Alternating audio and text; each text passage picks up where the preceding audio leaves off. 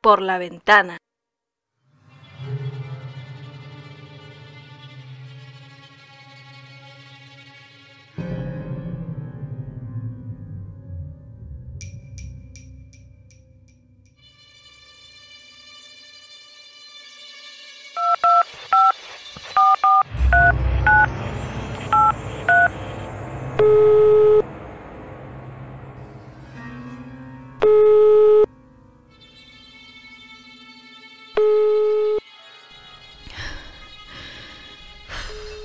La sangre del corte salpicó la pulcra cortina. Estoy segura de que él no pudo gritar, porque fue en la yugular. La luz prendida de la habitación cuya ventana está enfrente a la mía refleja los movimientos como en el mejor teatro de sombras. Nuestros patios colindan, están enfrentados.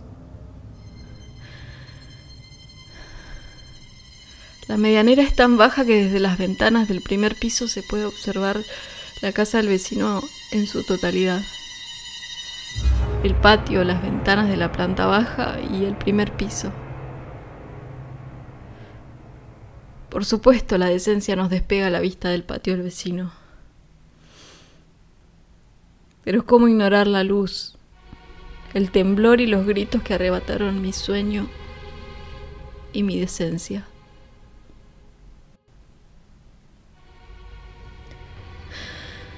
Estaba soñando cuando una fuerte vibración en la ventana y una luz enseguecedora me despertó.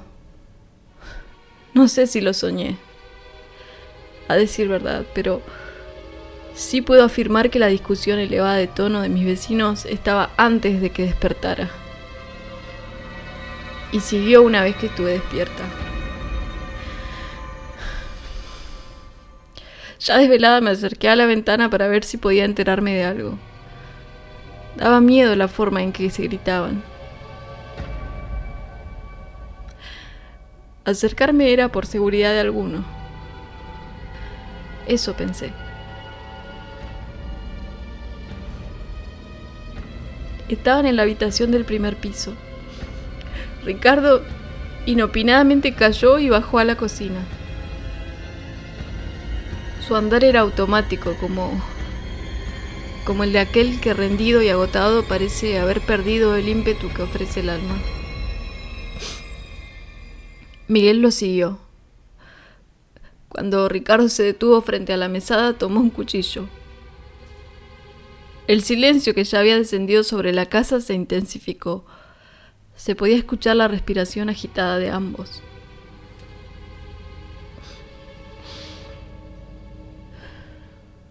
Ricardo lo asestó con el cuchillo. Una vez en el piso, Ricardo saltó sobre el cuerpo de su pareja y lo acuchilló dos, tres, doce veces si no conté mal. Todo fue muy rápido.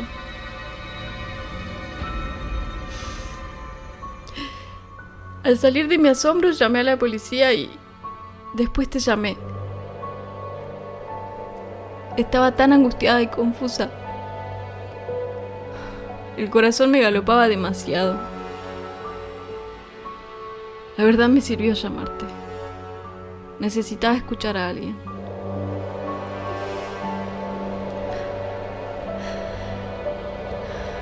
Sí, aún estoy. Si vieras lo que estoy viendo no me pedirías que me aleje de la ventana. Estarías tan estupefacta como yo.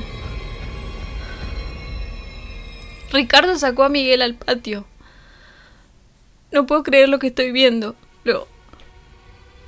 Dios mío, lo está cercenando. Sí, ahora sí dejé de ver. Espera. Creo escuchar a la policía.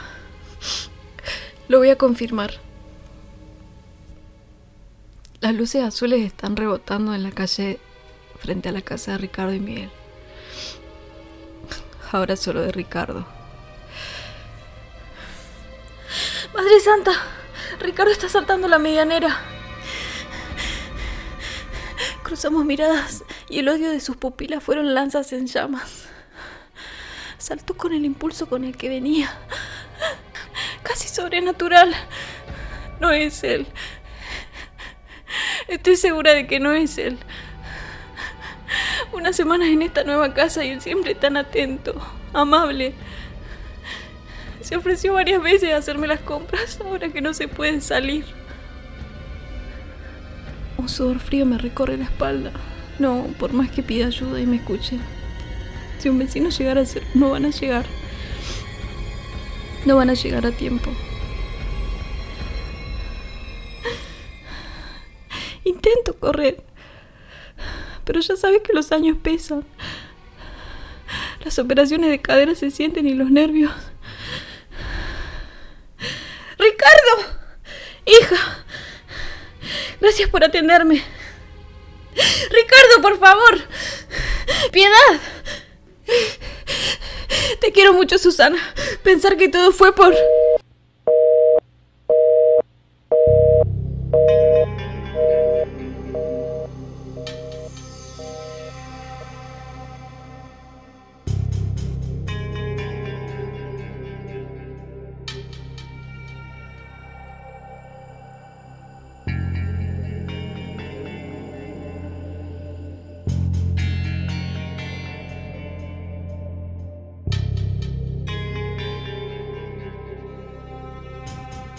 Gracias por escuchar Estación Insomnio.